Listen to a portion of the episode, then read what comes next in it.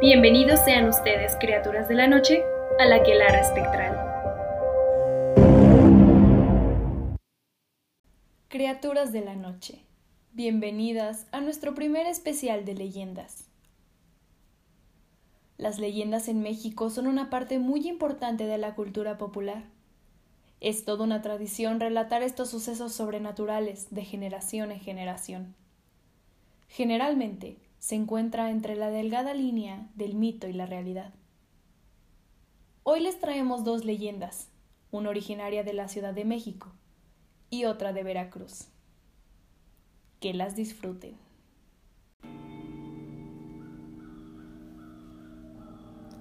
Entre las muchas leyendas que emergen en las ciudades, hay una que se conoce con el nombre de la planchada. Cuenta que un día, en el Hospital Juárez, una chica llamada Eulalia entró a formar parte del personal de enfermería en el hospital.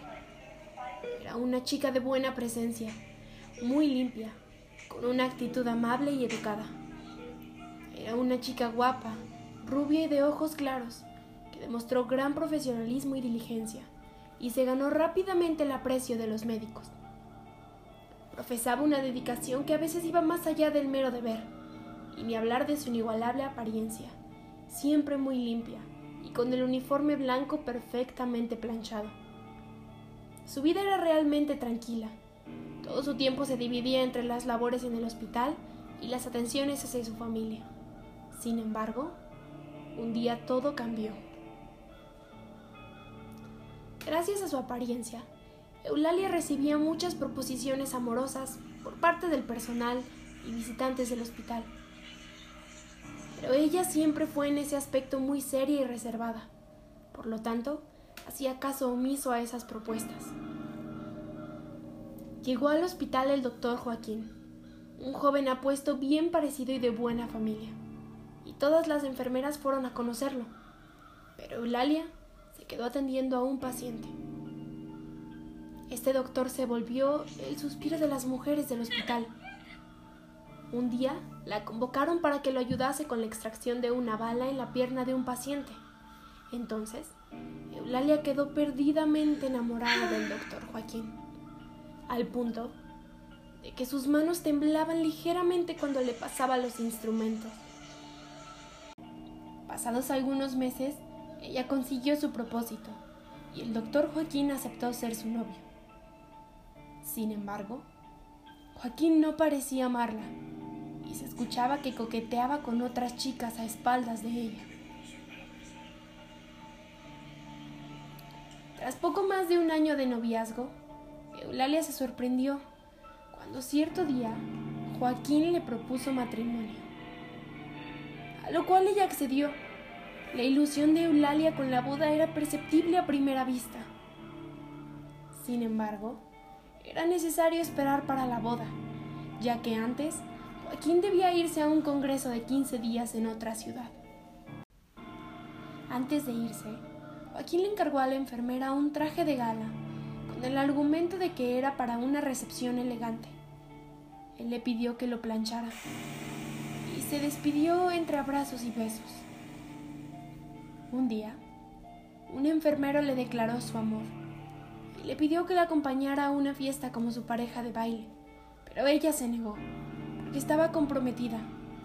Entonces el enfermero la miró y le dijo que no entendía cómo es que nadie le había contado que Joaquín se había ido a un viaje de luna de miel con su nueva esposa. Además, había renunciado al hospital y se había ido de la ciudad. Eulalia agachó la cabeza y se fue llorando. A la mañana siguiente comprobó que todo era cierto. A raíz de esa decepción amorosa, Eulalia jamás volvió a ser la misma. Malhumorada y llena de amargura atendía con desprecio e indiferencia a los enfermos, descuidándolos hasta el punto de que algunos murieron por sus negligencias. Pasaron los años y un día la enfermedad cayó sobre ella, lo que le sirvió para arrepentirse del maltrato que por décadas le dio a los pacientes profundo de su soledad, la reflexión le ablandó el corazón se arrepintió de haber sido tan mala enfermera y falleció con el profundo anhelo de enmendar de alguna forma sus errores y sin poder perdonarse a sí misma. Tras su muerte, en el hospital comenzaron a surgir testimonios de gente atendida por una amable enfermera no parecía pertenecer al personal del hospital. Una chica joven, muy bien vestida y planchada, como llevaba Eulalia su uniforme en vida. Normalmente los testimonios eran confusos, que solía atender a los enfermos cuando dormían, se encontraban sedados o habían sido descuidados por las otras enfermeras. Al preguntarles a los pacientes quién les había atendido, siempre daban la descripción de una mujer rubia con cabello corto y rostro serio, que no correspondía con el aspecto de ninguna de las enfermeras que trabajaban en el hospital. Así comenzaron a aparecer testimonios de pacientes, hasta que la bautizaron como la planchada. Actualmente, en la mayoría de los hospitales de México se escuchan historias similares. Dicen que la planchada no es solo la leyenda del Hospital de Juárez, sino de miles de más en toda la República Mexicana. Por ejemplo, este testimonio de un médico de una clínica del Seguro Social ubicada en Eje 10, en la Ciudad de México, cuenta que un día realizó una cirugía a una viejita que se encontraba grave. Tenía aproximadamente 80 años. La operación transcurrió sin problemas y su evolución fue satisfactoria. Ya próxima a darle de alta y retirarse a su domicilio, le quitaron las soluciones, o sea, los sueros. El día de su alta, llegó el médico a revisarla a las 7 de la mañana. Al entrar a su habitación, lo primero que vio fue el suero e inmediatamente pensó que se lo había puesto mal. Al acercarse a su cama, la viejita estaba completamente cubierta con la sábana y temblando. La saludó y le preguntó el porqué de su miedo. Le dijo que había ido una enfermera y le había colocado una solución. Pero lo más extraño es que no pudo ver el rostro. Dijo que la enfermera se había dirigido al baño y estuvo observando para ver si salía. Y nunca salió. Posteriormente, el doctor fue a preguntar a las enfermeras quién le había puesto el suero. Y todos lo negaron. La pobre viejita sufrió toda la noche tanto doctores como enfermeras concluyeron que había sido la planchada. Las historias de la planchada, además de la versión de 1950 de la enfermera de nombre Eulalia, se conocen otras dos. Durante la guerra de 1847 con Estados Unidos, se necesitó de hospitales de sangre para atender a los heridos. El general Manuel María Lombardi puso a disposición del regidor de hospitales del Ayuntamiento Metropolitano de la capital de México el edificio del Colegio de los Agustinos de San Pablo, que funcionaba como cuartel, entonces fue llamado Hospital de San Pablo. Después de las batallas de Padierna y de Churubusco, el 23 de agosto de 1847, se funde el hospital. Fue el primer día que ingresaron los heridos. Los primeros pacientes de la institución. Una versión dice que la planchada trabajaba como enfermera después de estos hechos. Después de la muerte de Benito Juárez, ocurrida el 18 de julio de 1872, se propone que el Hospital San Pablo sea llamado Hospital Juárez, nombre que se aprobó el día después, el 19 de julio. La versión más actual dice que en el terremoto de 1985 se derrumbó uno de los edificios del hospital, dejando innumerables víctimas, entre médicos, administrativos, pacientes y visitantes. Y la planchada murió en este terremoto. También dicen que la mujer despierta a las enfermeras, ya que muchas enfermeras cuentan que cuando la planchada se da cuenta que una enfermera se queda dormida y hay un paciente que la necesita, la planchada les da una palmada en la cabeza para despertar a la enfermera dormilona. Muchas enfermeras se han despertado al sentir una palmada en la cabeza, mirar a su alrededor, pero no encuentran a nadie cerca. Algunas veces despierta a las enfermeras que se quedan dormidas tocándoles el hombro, o también les empieza a hablar al oído. Hay quienes aseguran que la planchada ayuda a los pacientes en estado crítico. Algunos testimonios hablan de curaciones milagrosas después de haber tenido contacto con una enfermera de buen aspecto y con un uniforme distinto, almidonado y limpio. Pero no todos los encuentros con la planchada son positivos. Se dice que si la planchada descubre a las personas infieles dentro del Hospital Juárez, estas serán víctimas de su ira. Les provocará accidentes o enfermedades mortales. Por eso, es conveniente que le seas fiel a tu pareja mientras estás en el Hospital Juárez. O al menos no reveles que tienes un amante. Las apariciones de la planchada no se han registrado únicamente en el Hospital Juárez. Se dice que su alma vaga por varios hospitales de la Ciudad de México, tratando de ayudar a otros enfermos.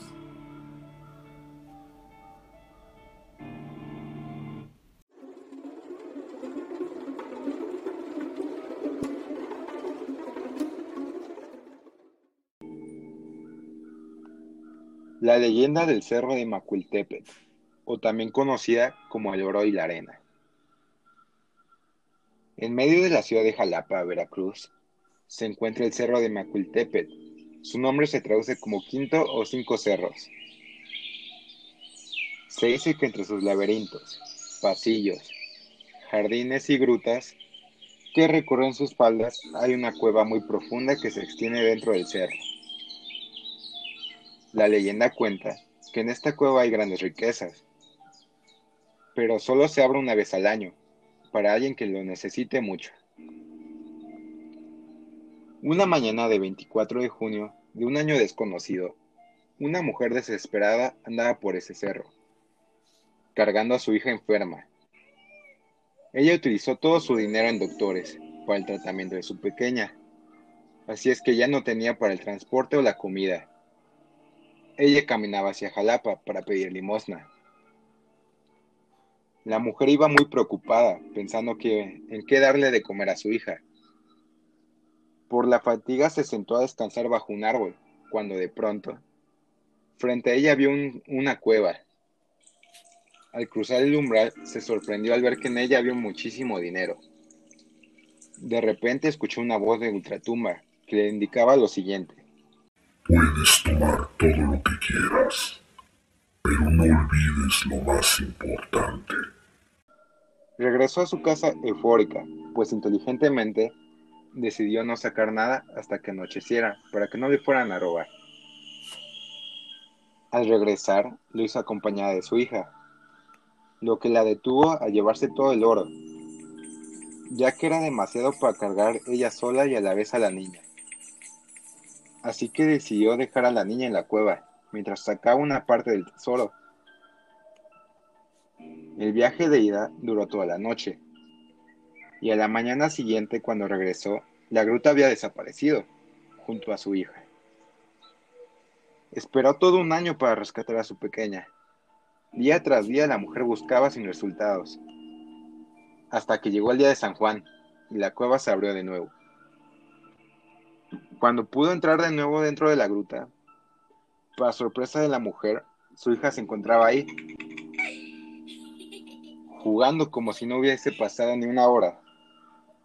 Dentro, feliz y llena de ilusión, corrió a rescatar a su niña, al tiempo que tomaba un poco más de oro. Al salir del lugar con la niña, se detuvo en seco, ya que de pronto al darle el sol a su hija, se convirtió en arena, dispersándose con el viento. Se dice que quien permanezca a lo largo de un año dentro de ese lugar podrá sobrevivir siempre y cuando no salga de ahí, ya que al salir se convertirá inmediatamente en arena.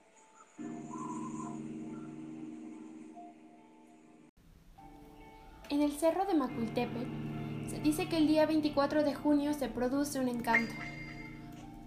Se comenta que cuando una persona anda sola por el cerro, se le aparecen varias cosas que le llaman la atención, llevándola hacia una entrada. Si este paseante no encuentra rápido la salida, puede quedarse ahí por muchos años. En cierta ocasión, un muchacho vio una puerta en la ladera del cerro. Entró y se halló con una ciudad muy grande, habitada por muchas personas que él conocía, pero ya habían muerto. Este joven pasó un tiempo agradable en compañía de esa gente, con la que platicó amablemente. Cuando se dispuso a salir, pensó que había estado un día en el interior de la cueva. Se despidió de sus amigos y se dirigió a otra puerta, que en ese momento descubrió. Al salir, se sorprendió muchísimo al verse con el cabello largo, la barba crecida y sus ropas viejas. Bajó a su casa y los familiares se asustaron, porque no supieron de él durante un año.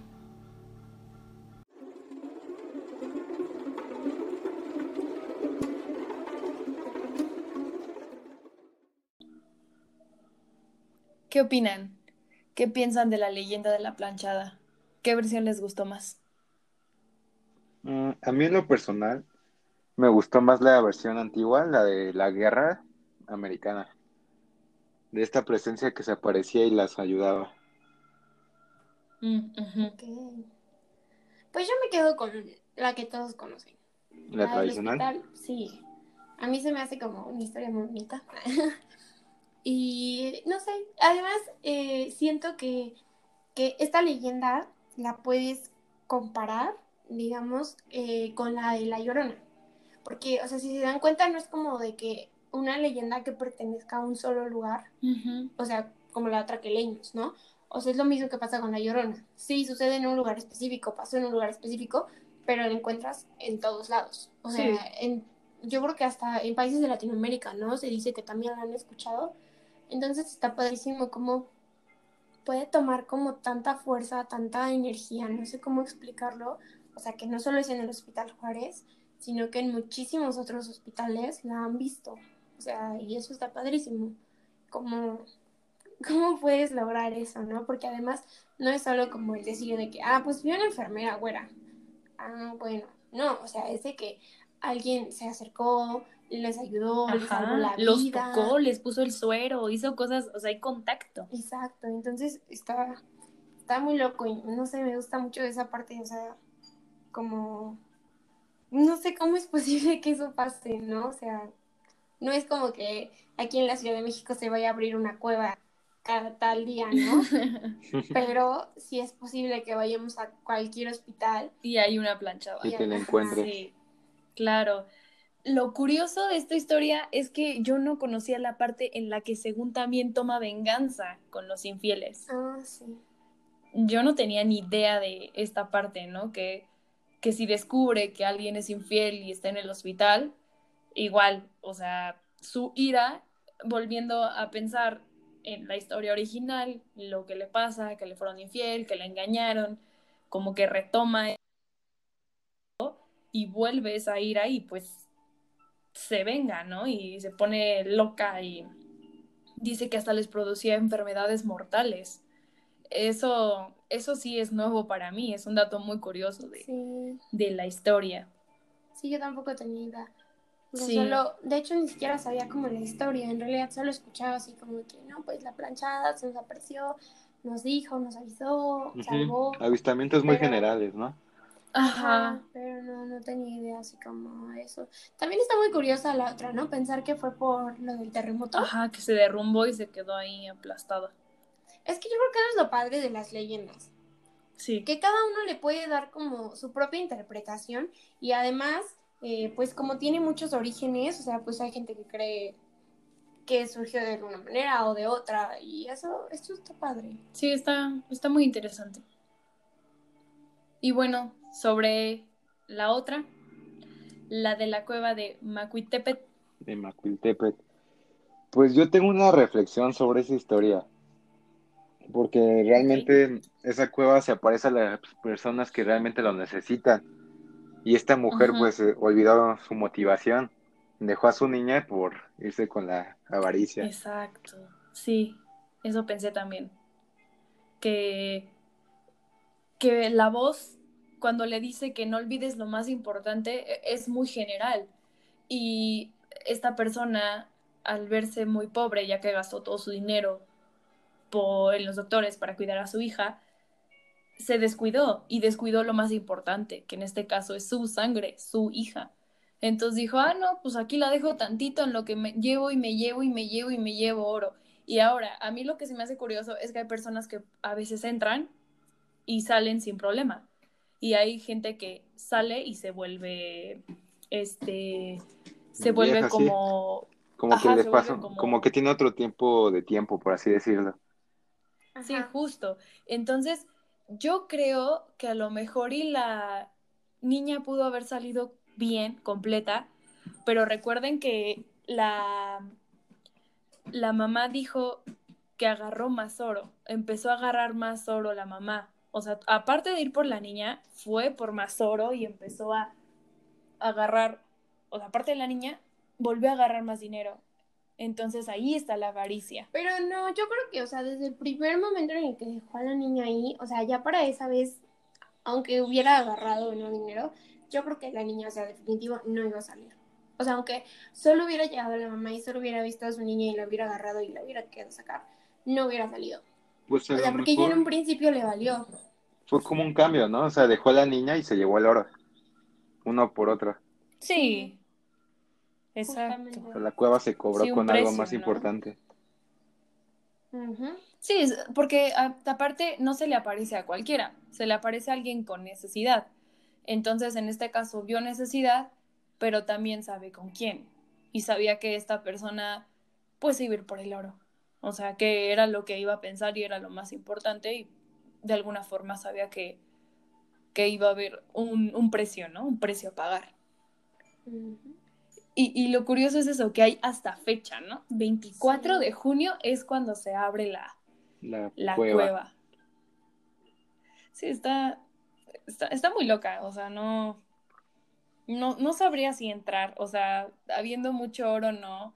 ¿Qué tal, como dicen, no? O sea, tú sientes que estás una hora ahí y cuando sales llevabas años dentro de la cueva. Y en dato curioso, eso que mencionas de entrar a la cueva, me dicen que antes la gente usaba esa cueva para transportarse entre los pueblillos de, de la zona, Mm. como medio de transporte inmediato, por así decirlo, Ajá, como un, como un pasadizo, Ajá, digamos. como un pasadizo secreto.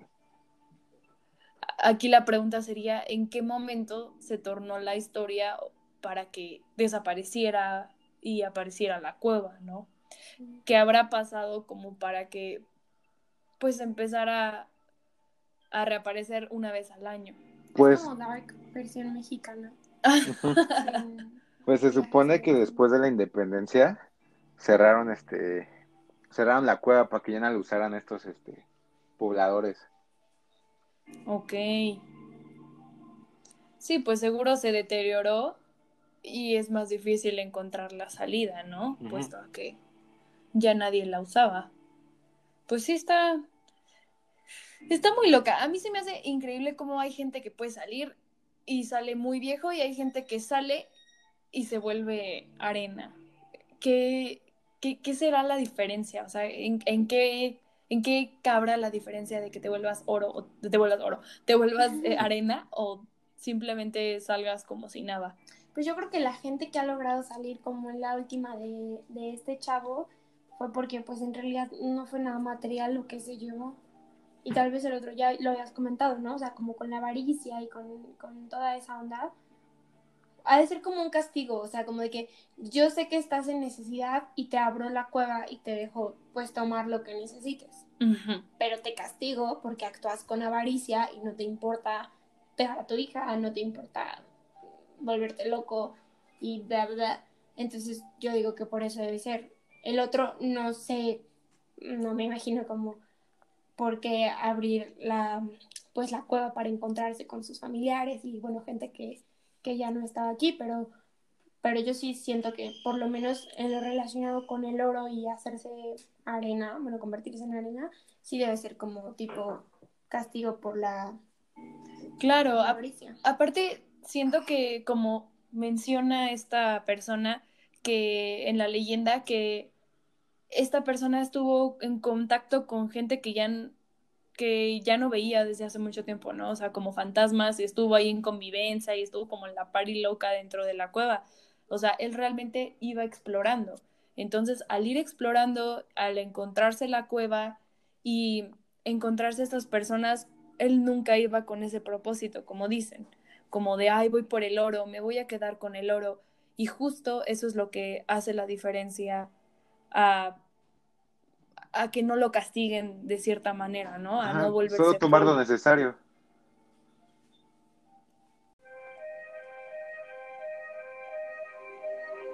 Toda información utilizada en este episodio fue sacada de Internet y damos crédito a sus respectivos autores. Y con esto, criaturas de la noche, hemos llegado al final de este especial. Les agradecemos su compañía y su interés por los podcasts. De no ser por ustedes, no sería posible hacerlo. Muchas gracias. No olviden seguirnos en todas nuestras redes sociales. Nos pueden encontrar como Aquelarre Espectral. Recuerden que tenemos un mail a donde nos pueden hacer llegar sus experiencias, relatos, cuentos, anécdotas, etc que es aquelarre.espectral.gmail.com. Compártanlo si les gustó. Se despiden Fridi, Eva y Joshua. Hasta la próxima. Bye.